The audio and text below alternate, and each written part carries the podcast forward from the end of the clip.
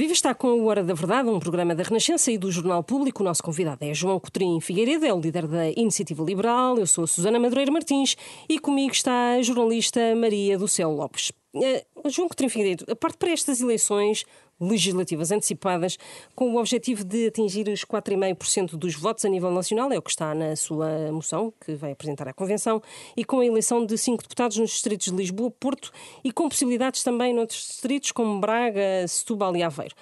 Na melhor das hipóteses, isto quer dizer que a Iniciativa Liberal quer eleger eh, até aos 7, eh, 8 deputados. É isto? É isso. Muito, muito obrigado pelo convite, primeiro que tudo, a Susana e a Maria.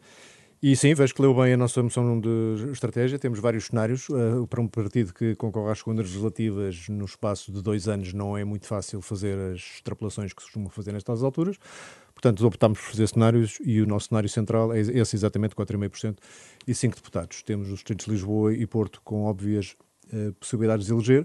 E depois, em função de uma boa campanha, em função também dos resultados dos outros, é possível, de facto, eleger em Braga, Setúbal e Aveiro, provavelmente por esta ordem. Quanto é que isso vai no final? Não sei, é de facto muito difícil de dizer. O que nós dissemos é que o objetivo é atingir os 5 e, portanto, tudo acima disso será um excelente resultado. E se não, este objetivo não for atingido, o que é que acontece para a Iniciativa Liberal? Nós teremos sempre um Conselho Nacional a seguir às eleições para fazer o rescaldo do, do, dos resultados, para, do, do, trabalho que foi feito, da campanha que foi feita, e nessa altura, em função dos resultados, eu apresentarei a minha análise e o Conselho Nacional uh, apresentará também terá a oportunidade também de questionar aquilo que o partido fez em, na, na, campanha e até, até às eleições. Uh, uma coisa é sempre verdade na iniciativa liberal, enquanto eu lá estiver, as pessoas responsabilizam-se pelos bons e pelos maus resultados que obtêm. Isso quer dizer o quê? Que a liderança uhum. até pode ficar Se tiver um péssimo causa? resultado, com certeza. O que é um péssimo resultado? Isso não, não sei dizer agora.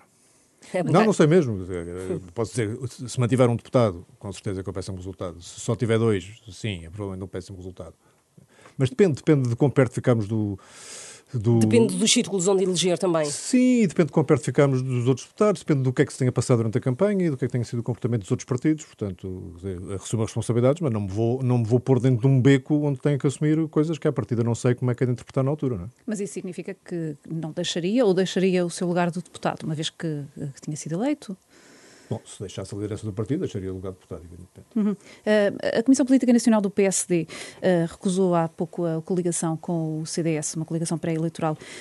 Esse é o cenário mais favorável para a iniciativa liberal, ter esses dois partidos Sempre que me falam em cenários mais favoráveis para a iniciativa liberal, eu tenho que responder que uma coisa é, é, os cenários mais favoráveis no curto prazo, outros é no mais médio e longo prazo, porque aquilo que nós temos dito que é uma maratona de, de implantação do liberalismo em Portugal é um horizonte realmente mais longo do que se costuma fazer em política, é um, um horizonte de uma década. Uhum. E nesse horizonte hum, não creio que seja muito fácil dizer se a, a ida do CDS sozinho a eleições eleições uh, legislativas agora em janeiro é melhor ou pior. Quer dizer, do ponto de vista do, do curto prazo, não ter uma coligação que pudesse agrupar boa parte do voto não socialista é possivelmente uma vantagem de curto prazo. A longo prazo não tenho tanta certeza. Mas isso torna-o, uh, enfim, mais, mais uh, fácil para a iniciativa liberal aproximar-se do PSD num cenário de pós-eleições? Não sei. Isso teria que perguntar ao PSD, porque para nós é relativamente indiferente. Porquê? Porque a proposta política que nós temos é de facto bastante diferenciadora daquela que o CDS poderia pôr e também, em boa medida, daquela que o, que o, que o PSD poderia ter, poderia colocar em cima da mesa. Portanto, sendo tão diferenciada, não me faz muita diferença colocá-la a um partido grande ou uma coligação de um partido grande com um partido mais pequeno. Hum. Esses 5% não são demasiado ambiciosos, tendo em conta o, a vossa 4,5%, exato, é verdade. 5 deputados, 4,5% dos votos. Não é, um, não é um objetivo demasiado ambicioso, tendo em conta que uh, passe, a, parte de umas legislativas há dois anos, há apenas dois anos, com 1,3%. Uh, concordo com o ambicioso, não concordo com o demasiado. Aliás, hum. para fixar objetivos não sejam ambiciosos, não, não, não, seriam, não seriam úteis de fixar. Nós queremos que o partido esteja consciente da oportunidade que tem pela frente, do muito trabalho que vai ter que fazer daqui até uh, eh, 28 de janeiro, quando acabar a, a campanha oficial. E, e, é isso que pretendemos fazer. É um cenário que nos parece, da análise que fizemos, possível, mas ambicioso, evidentemente. Mas é muito com base nas sondagens que, que, que têm, e não têm só, aparecido. Nós usamos hum. alguns dados de sondagem, mas usamos também os dados de eleições que tivemos, entretanto, como presidenciais e autárquicas, para tentar extrapolar o melhor possível. E também daquilo que tem sido uma evolução do partido, que na parte que é menos visível para a comunicação social, nós temos hoje quase oito vezes mais membros do que tínhamos há dois anos atrás, temos uh, também oito vezes mais núcleos do que tínhamos há, há dois anos atrás. E, portanto, o crescimento interno do partido, que eu estou em querer, é apenas uma amostra do crescimento de simpatizantes e de potenciais votantes do partido, é muito, muito grande e, portanto, Uh, acho que é possível, estou de acordo que é ambicioso, não estou de acordo que seja demasiado ambicioso. Mas essa multiplicação em dois anos, eh, na verdade, uh, se compararmos a percentagem ou o número de votos nas legislativas e nas autárquicas deste ano, uh, o patamar é exatamente igual, 65, 67 mil. Sendo que só concorremos a 62% do uhum. eleitorado. E agora vão concorrer a todos os distritos. A todos os círculos eleitorais, dentro e fora de Portugal. Em Lisboa, apresenta-se como cabeça de lista, quer falar de nomes para... Um, outros uh, distritos, por exemplo, para o Porto, Meian Gonçalves, por exemplo, uh, aproveitando o elan não das vou, presidenciais? Não vou falar de nomes uh, antes da convenção, porque na convenção há, há, várias. Vai servir para isso? Vai também servir para isso. Vai, vamos discutir.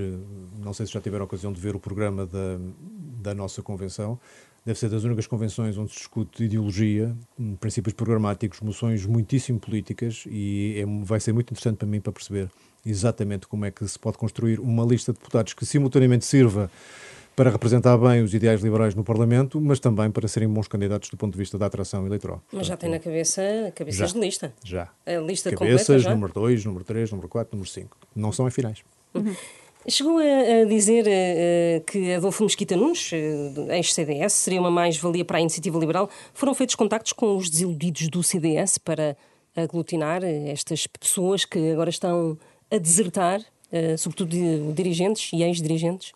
Com as pessoas que têm uh, perspectivas de políticas liberais, uh, em bom rigor, nós temos contactos, até antes de eu ser Presidente do partido, já os conhecia a maior parte deles, e, portanto, temos contactos de vários tipos, social, político, profissional até, e, portanto, tenho falado sempre, independentemente da situação partidária de cada um em qualquer altura. E, portanto, continuei a fazê-lo, não especificamente porque deixaram de estar afiliados ou deixaram de estar disponíveis para integrar listas, mas porque, em alguns casos, sou amigo, noutros sou suficientemente conhecido para ligar com frequência. E, portanto, é isso que tem acontecido. Agora, uma coisa digo, e acho que toda a gente percebe isto à primeira pessoas com capacidade política, capacidade intelectual e com espinha dorsal não vão passar de um partido para o outro no espaço de dois meses. Portanto, se há coisa que para nós, Iniciativa Liberal, causou, fez diferença relativamente àquilo que poderia ser uma, eh, uma, uma, postura perante as eleições legislativas antecipadas, foi o facto dela ter, ao ocorrerem dois anos mais cedo, não terem permitido ter feito algum trabalho político e de atração de pessoas que creio que poderiam mas, estar nas, nas nossas, nas, na nossa órbita noutro, noutro timing que não este. Mas o, o, voto é secreto e o voto pode ser muito volátil. Acredita que uh, os eleitores do CDS clássicos podem transitar, uh, fazer essa transição para a iniciativa liberal? Acredito que quem tenha o espírito... E roubar votos ao CDS? Os votos não são do CDS, os votos são das pessoas e, portanto, eu acho que as pessoas que são liberais, como muitas outras que tinham ou não tinham partido, votavam ou não votavam, estavam mais ou menos ativas ati uh, politicamente, quando a iniciativa liberal aparece e se define como um partido assumidamente liberal, gravitaram naturalmente para nós. Penso que isso continuará a acontecer, mas também acho, tenho a certeza, que ao longo do tempo continuará a haver pessoas com um espírito muito liberal noutros partidos, e que não sentiram necessidade ou vontade uh, ou apelo de uh, aderir à iniciativa liberal e por nós tudo bem. O projeto liberal não se fará só com a iniciativa liberal. Mas uh, acredita que não haverá pessoas a mudar em dois meses de partido, mas uh, podem, podem, no entanto, dar o seu apoio público ou até isso, isso, ser independentes. Está certeza. a contar com alguma coisa desse género? Com certeza. Não serei eu que irei pedir, mas, mas obviamente que se alguém que, que, que prezemos e que achemos que tem. Uh, vá lá, uns, uns credenciais liberais suficientemente afirmadas nos vier a dar apoio público, seria certamente. E não tem, nada, não tem nada desse género para não, anunciar porque, na convenção? Olha, isto não é propriamente um marketing de um, de um, produto de consumo, não é? Portanto, é um marketing político, portanto, eu não vou pedir a Em que a iniciativa liberal, aliás, tem sido inovadora. Sim, marketing político, mas não marketing de. de não vou fazer aquela comparação com os sabonetes que em tempos uhum. também o responsável da comunicação social fez, que também dava para vender sabonetes. Não, não, não, não estamos a vender sabonetes, estamos a vender uma aspiração, uma visão de país, sim, baseado no conjunto de políticas, baseado no conjunto de exemplos que há lá fora também. E, portanto, se as pessoas virem na iniciativa liberal uma espécie de, de ponta de lança, de, de algo que vai à frente para corporizar uhum. esta mudança e acharem que o seu apoio público faz sentido, falam em consciência e em liberdade. Não, não, não vou pedir, então vou caçar eleitores a outros partidos e não vou pedir para fazerem endorsements públicos. Ok. Na, na moção admite dificuldades em eleger em círculos eh, mais pequenos ou, ou médios mesmo. Uh, isso resolvia-se com a revisão do sistema eleitoral e com a criação de círculos uninominais, com o círculo de compensação? Vai, vai apresentar alguma proposta nesse sentido? Vamos, na próxima legislatura, fará parte do nosso programa eleitoral, posso adiantar aqui, que o, uma revisão do sistema eleitoral, nas linhas com poucas adaptações daquilo que já fizemos em 2019, com círculos uninominais e depois com o Círculo Nacional de Compensação. E sim, tornaria, em alguns casos, hum, não é mais fácil, não é uma questão disso. É o, o, o, número de votos que é necessário, por exemplo, para eleger um segundo deputado em, em Porto Alegre, que é o distrito que tem uhum. menos uh, mandatos atribuídos, uhum. tem, é, é enorme, é, é, é muito grande. E, e, portanto, isso cria um problema de representação do, do distrito, mas também cria um, um, problema de dificuldade dos partidos mais pequenos e mais novos fazerem essa, esse caminho. Portanto, o, grande, o grande objetivo da revisão do sistema eleitoral não é tornar mais fácil a representação dos pequenos partidos, é fazer com que as pessoas tenham a tal ligação mais estreita com os, com os cabeças de lista que, ele, que elegem, porque são uninominais, e depois que os cerca de meio milhão de votos que todas as eleições não, é? não, contam para uhum. a eleição absolutamente nenhuma de ninguém, passem num círculo de compensação, compensação nacional a contar. E é esse o objetivo. Há alguma outra alteração ao sistema eleitoral que a Iniciativa Liberal que quer não, fazer? Não, isso, isso, seria suficiente, já seria um excelente passo na, na, na, dinamização e na promoção da participação eleitoral das pessoas. Hum. E em relação, por exemplo, à redução de, de deputados na, na Assembleia da, da República? Eu pessoalmente não sinto isso como uma enorme vantagem e tendo lá estado há dois anos, Eu sei que a minha amostra pode ser um bocadinho diferente porque sou deputado único, mas eh, não acho que haja falta de trabalho para cada um dos deputados, pelo contrário. Há trabalho muito intenso dos deputados, dos gabinetes dos deputados, dos serviços da Assembleia e, portanto, eu não acho que aquela visão popular Rio também, do, P, uh, líder do PSD. De, sim, eh, de que os deputados não fazem nada ou estão lá um bocadinho a, a, passar o tempo, não acho nada que isso seja verdade e certamente num grupo parlamentar da Iniciativa Liberal, multiplicando o número de deputados, manteremos o mesmo ritmo, não é para, não é para as pessoas trabalharem menos que queremos ter menos deputados. O PSD também não propunha nada muito radical, propunha uh, diminuir de 230 para 215. Então nem percebo para quê. Eh, hum. porque se é para afinar o número de, de, de, votos que é necessário para, para cada mandato, esse tipo de ajuste não faz grande diferença e não altera nada de, de estrutural. Não é certamente para poupar aquilo que seriam 15 deputados em 230 e os respectivos apoios, portanto não percebo bem o alcance dessa proposta. O que eu acho é que, comparando o número de, de, representados por, por deputado, comparando Portugal com outros países, não estamos nem abaixo nem acima da média, portanto não vejo necessidade, de, não está nas prioridades da nossa alteração do sistema político. Aproveito a boleia de estar a falar do PSD e das eleições legislativas e de Rui Rio. Acredita que o PSD deste líder, eh, Rui Rio, é capaz de ter eh, maioria, relativa ou não, e ganhar as eleições? Nesta altura, tudo o que temos como indicações são sondagens. Não é? Eles não indicam propriamente essa probabilidade. Mas que é possível, é. Já, já se viram eh, mudanças de ambiente político mais uh, extraordinárias do que essa. Acho que depende sobretudo da qualidade das campanhas que cada, que cada partido fizer. Até os partidos que estão à esquerda também se podem, digamos, defender daquilo que é, obviamente, um, umas feridas profundas deixadas pelo fim da geringonça e de um certo cansaço que é, parece-me evidente, dos contactos mais, mais anónimos que tenho na rua em várias zonas do país, parece-me evidente que há algum cansaço, portanto, também exige que o PS faça uma boa campanha, até porque, e isto é um cenário político que tem sido pouco comentado, não tendo o PS eh, maioria absoluta, eh, António Costa muito dificilmente será a pessoa indicada para voltar a fazer pontos à esquerda. É, é verdade que ele já lançou umas escadas para fazer pontos à direita. Veremos se isso é de um taticismo puro para, para campanha ou se é realmente uma posição política para levar a sério. Mas se não for António Costa a fazer essa é, é a possibilidade dessa, dessa ponte, podemos ter alterações de liderança dentro do PS. Aliás, houve, houve movimentações, agora um bocadinho mais calmas, dentro do PS, eh, nessa perspectiva. Portanto, vamos aguardar para ver como é que as campanhas decorrem respondendo diretamente à pergunta, acho possível? Acho. Neste momento, os indicadores indicam que não é provável, mas é para isso que servem as campanhas, para mostrar às pessoas as opções que têm. Aliás, vou acrescentar uma coisa a isso porque me parece importante. Esta deve ser das primeiras campanhas eleitorais onde, pelo menos do lado da iniciativa liberal, as pessoas vão ter a oportunidade de saber claramente no que vão votar. Nós não escondemos ao que vimos, as nossas propostas são claras, estão em cima da mesa, os nossos objetivos estão claros, a nossa estratégia de aliança está clara, está tudo claro. As pessoas sabem exatamente o que estão a fazer quando votam em nós e é desejável que seja assim com todos os partidos. Já sei que alguns vão tentar esconder o jogo, mas era desejável que os portugueses tivessem 6, 7, 8 alternativas para saberem exatamente em quem é que devem votar, em função daquilo que está em cima da mesa, daquilo que está a ser proposto. No fim do dia, em função das maiorias do espectro partidário que se gerem, eh, os partidos têm a obrigação, portanto, têm eh, a oportunidade também de fazerem, como nos países mais desenvolvidos, ter a maturidade de saberem sentar, passar por cima das divergências que têm, focarem-se nas, naquilo que os, que os, nas convergências que têm e saberem chegar a acordos. Eu não quero comparar a situação política portuguesa com a alemã, mas qualquer pessoa observadora atenta da, então da está a falar política, de um bloco central, é isso? Da não estou a falar de um bloco central, nenhum. Nós, então. nós, não, não. Estou, estou, só a dizer os partidos têm que ter a capacidade de passar por cima das divergências que têm, porque nenhum, nenhum partido vai estar de acordo a 100% com, com, com outro, senão não fazia sentido que fossem partidos separados, não é? Estou a dizer que a, a, maturidade que é demonstrada por partidos que são capazes de sentar à mesa e chegar a acordo em Portugal vai ter que ser a regra e não a exceção. E senão temos esta, esta espécie de, de, mania, cada vez que há uma eleição mais incerta, aparece imediatamente o Bloco Central como única maneira de haver governabilidade. Não é. Não é. Não só há várias maneiras de atingir a governabilidade, como a estabilidade, ela per, per si, não é um bem ela de per si não é um bem. A estabilidade nem erros, em políticas que não funcionam, em políticas que têm produzido estagnação em Portugal, a estabilidade não é uma vantagem, pelo contrário, é uma desvantagem. Mas isso quando diz que, que, que as pessoas sabem claramente no que é que estão a votar quando a, a iniciativa liberal coloca o jogo todo em cima da mesa, está aí também implícita uma crítica a outros partidos que não o fazem.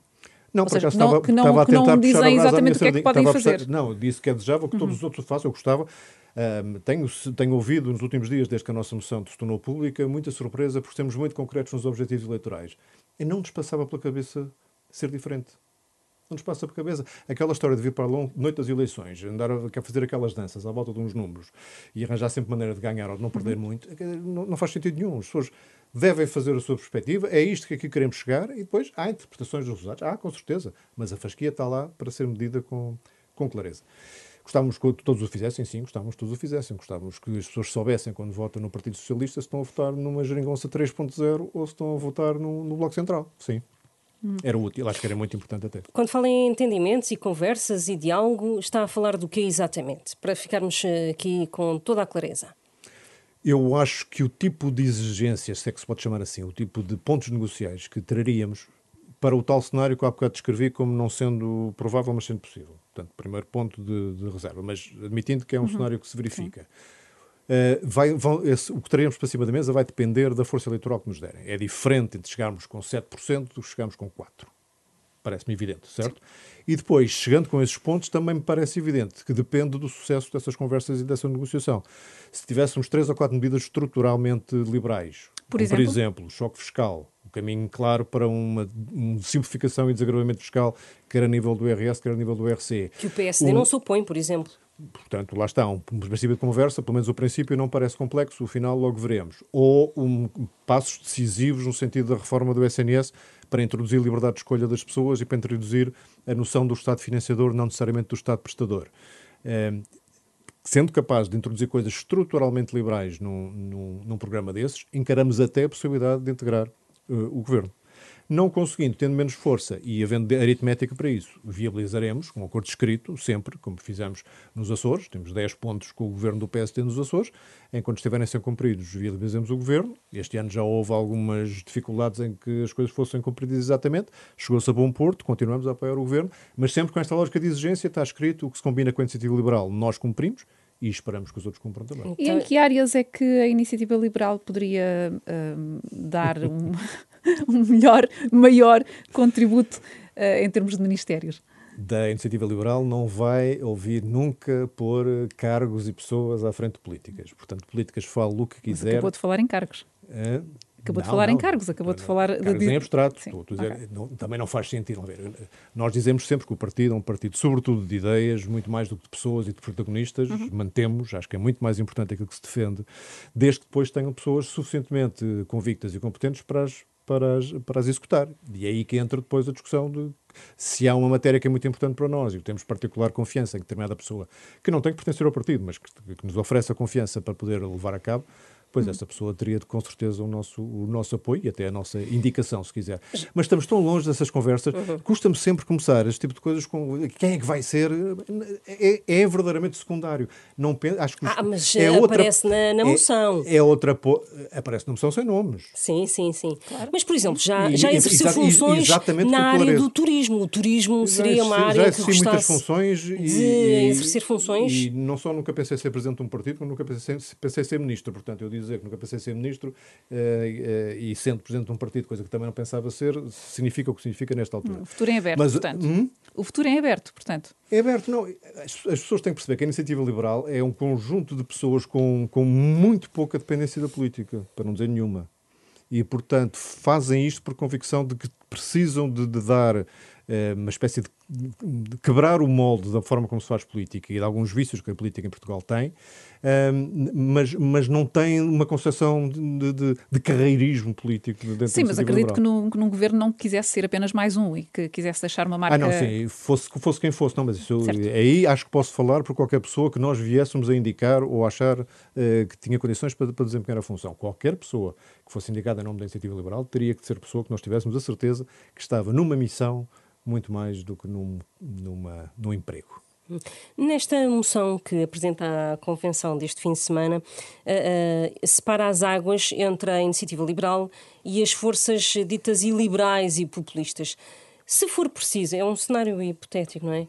Uh, se for preciso, um único deputado do Chega para dar a maioria absoluta ao PSD, a iniciativa liberal prefere entregar a governação do país à esquerda ou uh, podemos arriscar a ter um bloco central que Susana, é o que acabou de dizer respeito, que não quer? A pergunta está mal colocada. Eu percebo que é para, que é para me pôr num, num, num sítio difícil, mas está mal colocada.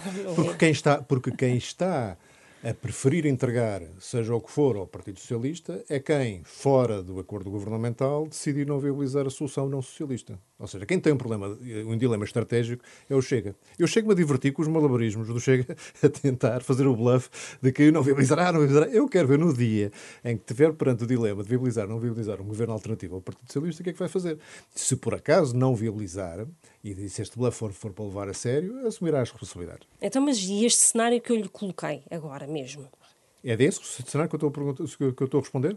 Portanto, há, há, um, há, um, acordo de governação entre forças não socialistas. Faltam alguns votos de outros partidos. E se outros partidos não viabilizam, a responsabilidade é deles. Eles seu... é que estão a pôr o PS no poder. E no seu caso, viabilizaria. Hum, ou viabilizaria, aliás, no seu caso, nesse acordo escrito que, que, que iria impor.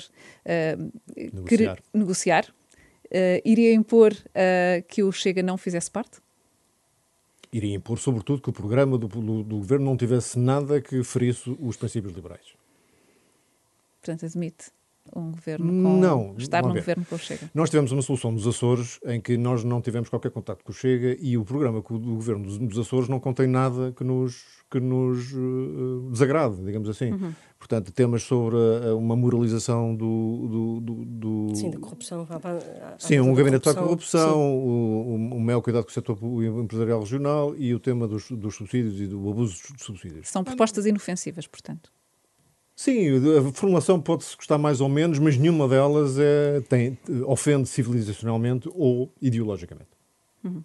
E se isso acontecer. Não, podiam lá, estar, podiam lá estar, não. olha, algumas podiam lá estar por exigência nossa. Algumas dessas? Sim. Uhum.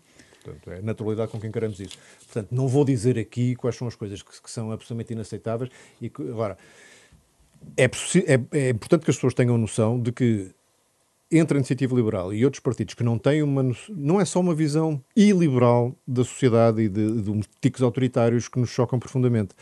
É mesmo na economia, onde muita gente diz que tem um, o Chega tem um problema económico uh, liberal. É, é, até começar a verem as propostas que se aparecem no orçamento, que são de aumento de despesa e de.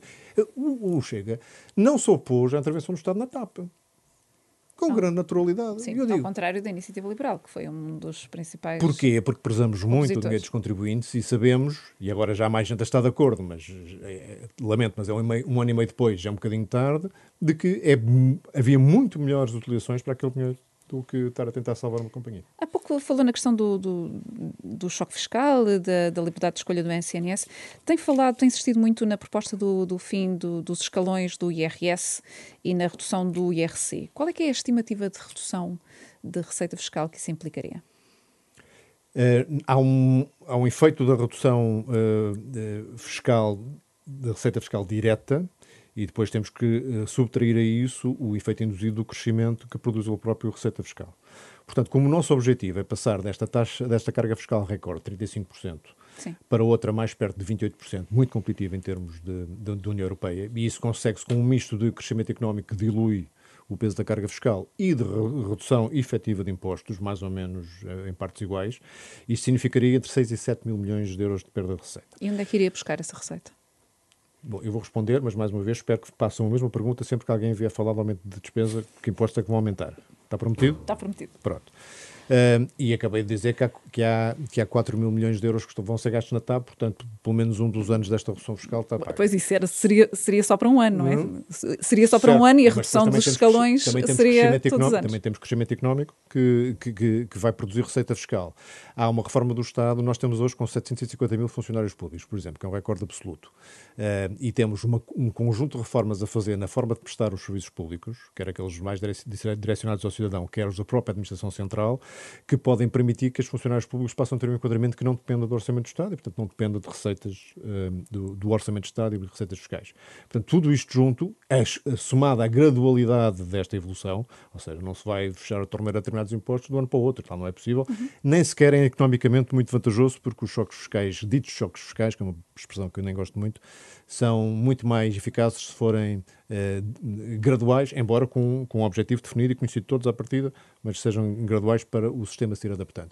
E, portanto, é perfeitamente é perfeitamente financiável sem perda de qualidade da prestação de serviços públicos, que é uma coisa que eu quero deixar uh, clara, porque aquilo que estamos a querer fazer, quer no, no setor da saúde, quer no setor da educação, quer no setor da segurança social, todas elas podiam, podiam conduzir a melhores uh, serviços públicos, melhor qualidade de serviços públicos, menos filas de espera na, na, na, saúde, melhores resultados de elevador social na educação, maior sustentabilidade da segurança social, tudo isto com menos encargos para o Estado.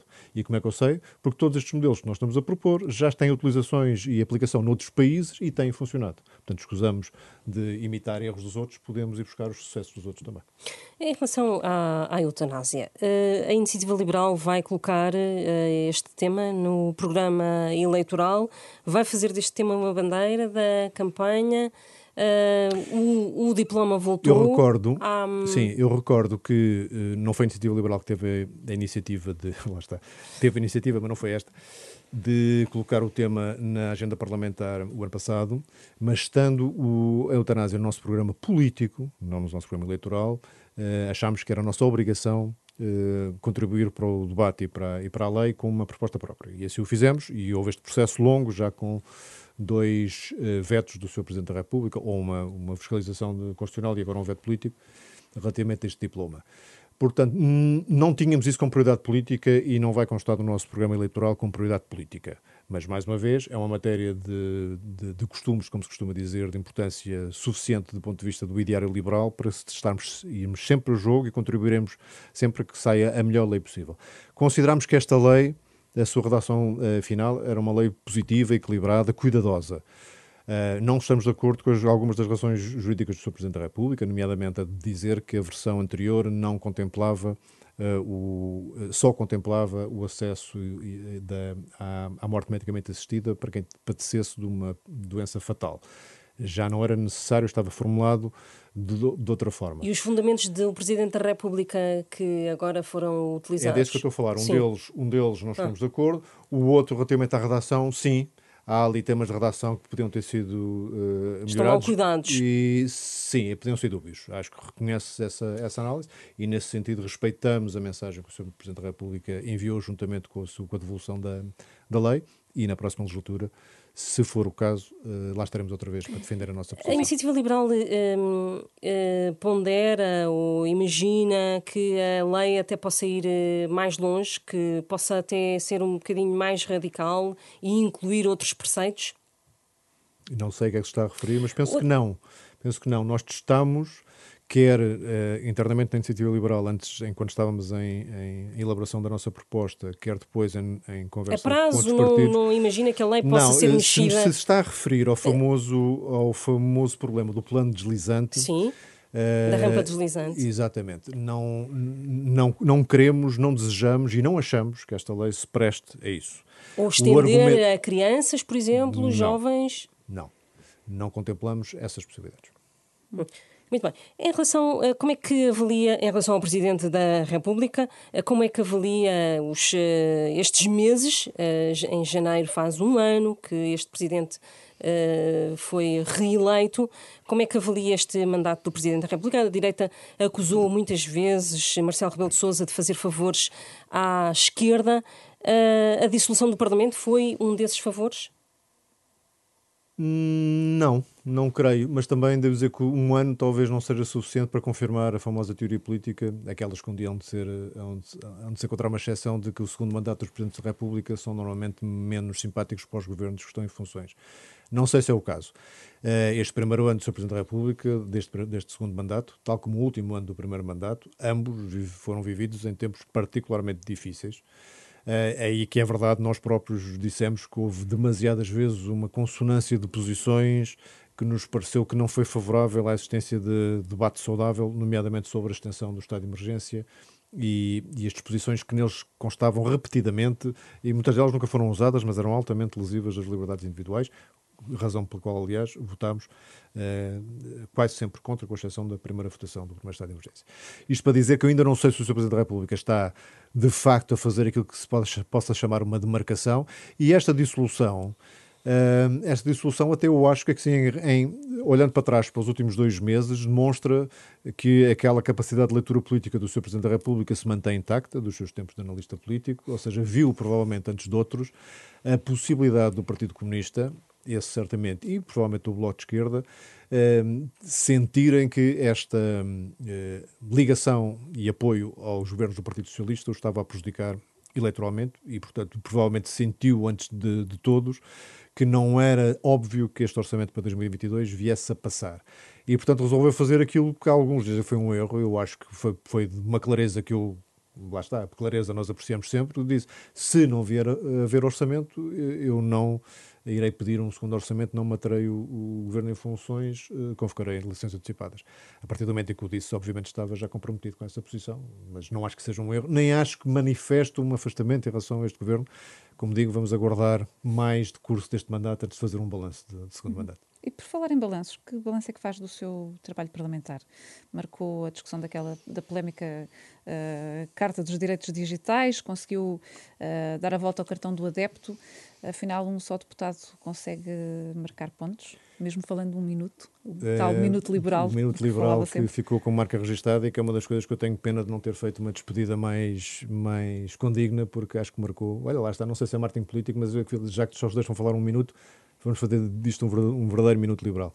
Mas eu não gosto muito de fazer um balanço naquilo em que, em boa parte, sou causa uh, própria, não é? Sou pessoa interessada. Mas acho que é mais ou menos consensual dizer que haveria temas que não, estariam, não teriam estado na agenda política se não tivéssemos conseguido fazer também parte importante da agenda parlamentar. Uh, e dos dois direitos de agendamento potestativo, que para, para quem não sabe, os partidos com um só deputado não, não têm o direito de pôr nada na agenda, podem arrastar temas que tenham uhum. conexão com aqueles que outros agendem e têm duas oportunidades em cada quatro anos, eu repito, duas em cada quatro anos para pôr temas na agenda. E os dois que nós escolhemos foram exatamente a discussão do artigo 6 da Carta dos Direitos Humanos na Era Digital e o tema do cartão do adepto. Ambos temas que eh, podem parecer muito diferentes entre si, mas que dizem respeito a liberdades fundamentais das pessoas, sejam elas pessoas que estão ativas no, no espaço digital, quer que sejam pessoas que gostam de desfrutar do, do, de um espetáculo desportivo. E, portanto, quando, com naturalidade, e isso já tinha acontecido no estado de emergência, como há pouco disse, com, natu com naturalidade se limitam liberdades individuais e ninguém protesta demasiado, ninguém acha estranho, aceitam-se as justificações que é para o teu bem, é para a tua proteção, Sim, é para a tua segurança. E com demasiada facilidade aceitam isso, estão anestesiados e, e estão adormecidos, e se alguma coisa a iniciativa liberal pode servir, é para acordar essas consciências, a liberdade não está garantida, tem que ser lutar por ela todos os dias e estes pequenos pequenas dentadas, estas dentadinhas nas liberdades individuais que se dá a pretextos, com pretextos aparentemente razoáveis, são as mais perigosas de todas. Mas na moção, por exemplo, não estão definidas as prioridades legislativas da iniciativa liberal. Uh, sendo eleito, qual é que vai ser o primeiro tema. Nós construímos isto desta maneira. É uma moção estratégica, é obviamente um mandato que pedimos aos membros do partido, é um documento interno e, uhum. portanto, é, é sobretudo nessa ótica que deve ser visto. Já para a semana. Uh, teremos também, depois da convenção, a aprovação do programa eleitoral. Aí já teremos um conjunto de de, de, medidas e elegeremos também bandeiras dentro dessas medidas. Eu não sei dizer o número. Os nossos programas não são aquelas mil medidas mal explicadas, serão talvez 100, muito bem explicadas, com, com perguntas frequentes, com prós e contras, com justificações, com enquadramento. Uh, e depois faremos, obviamente, antes do arranque do, do, do novo Parlamento, o que se pode chamar umas jornadas parlamentares para definir prioridades. É assim que na nossa cabeça está a funcionar. Agora, não fugirá dos temas de, democracia, de liberdade política, liberdade económica e liberdade social, escolher uma bandeira forte em cada um deles para apresentar desde logo em campanha eleitoral e provavelmente já com, com uh, o pressuposto que essas serão das coisas em que iremos insistir, não só na agenda parlamentar, mas quem sabe Natal, em futuros acordos. Natal, improvável, mas possível, mesa de negociações com outros partidos. Chegamos ao fim deste Hora da Verdade. Agradeço ao nosso convidado, João Coutinho Figueiredo, líder da Iniciativa Liberal. Voltamos para a semana. Renascença. A par com o mundo.